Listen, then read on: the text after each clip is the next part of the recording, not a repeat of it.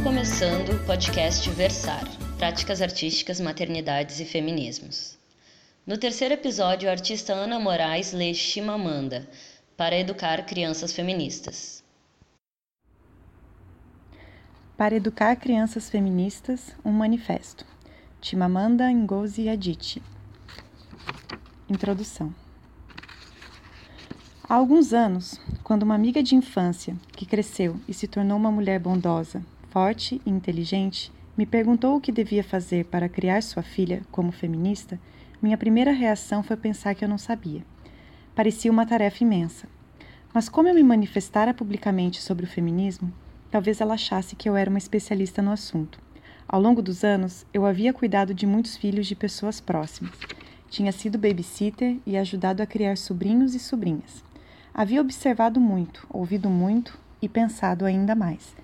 Em resposta ao pedido de minha amiga, resolvi lhe escrever uma carta, na esperança de que fosse algum prático e sincero, e também que servisse como uma espécie de mapa de minhas próprias reflexões feministas. Este livro é uma versão da carta, com algumas pequenas alterações.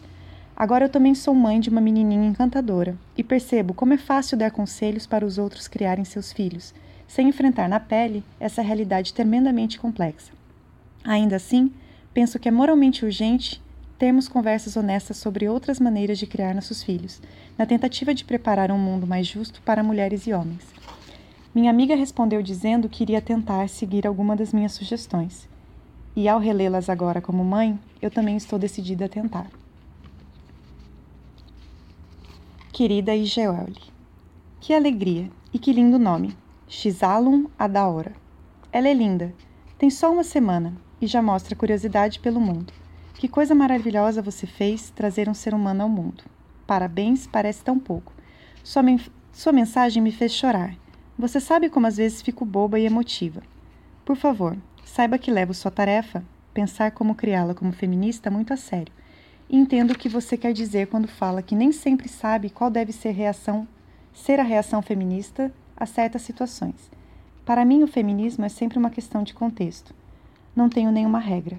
A coisa mais próxima disso são minhas duas ferramentas feministas, entre aspas, que vou dividir com você como ponto de partida. A primeira é a nossa premissa, a convicção firme e inabalável da qual partimos. Que premissa é essa? Nossa premissa feminista é: eu tenho valor. Eu tenho igualmente valor.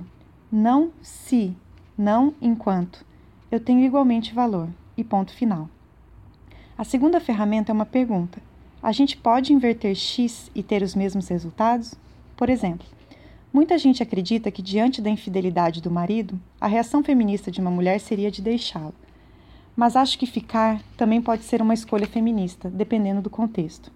Se o Shude dorme com outra mulher e você o perdoa, será que a mesma coisa aconteceria se você dormisse com outro homem? Se a resposta for sim, então sua decisão de perdoá-lo pode ser uma escolha feminista porque não é moldada pela desigualdade de gênero. Infelizmente, a verdade é que, na maioria dos casamentos, a resposta a essa pergunta em geral seria negativa por uma questão de gênero. Aquela ideia absurda de que os homens são assim, o que significa que os padrões para, para eles são mais baixos. Tem algumas sugestões para a criação de Xalo. Mas lembre-se de que você pode fazer tudo o que eu disser e, apesar disso, ela pode sair muito diferente do que você queria, porque às vezes a vida é assim. O importante é tentar, e sempre confie em seus instintos, mais do que em qualquer outra coisa, porque é o amor por sua filha que lhe servirá de guia. Aí vão as minhas sugestões. 1. Um, primeira sugestão: seja uma pessoa completa. A maternidade é uma dádiva maravilhosa, mas não seja definida apenas pela maternidade. Seja uma pessoa completa. Vai ser bom para sua filha. Marlene Sanders, a pioneira jornalista americana, a primeira mulher a ser correspondente na Guerra do Vietnã, e ela mesma, mãe de um menino, uma vez deu esse conselho a uma jornalista mais jovem: Nunca se desculpe por trabalhar.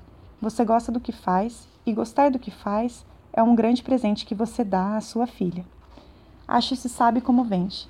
Nem precisa gostar do seu trabalho, você pode apenas gostar do seu emprego ou que do seu emprego faz por você, a confiança e o sentimento de realização que acompanham o ato de fazer e de receber por isso.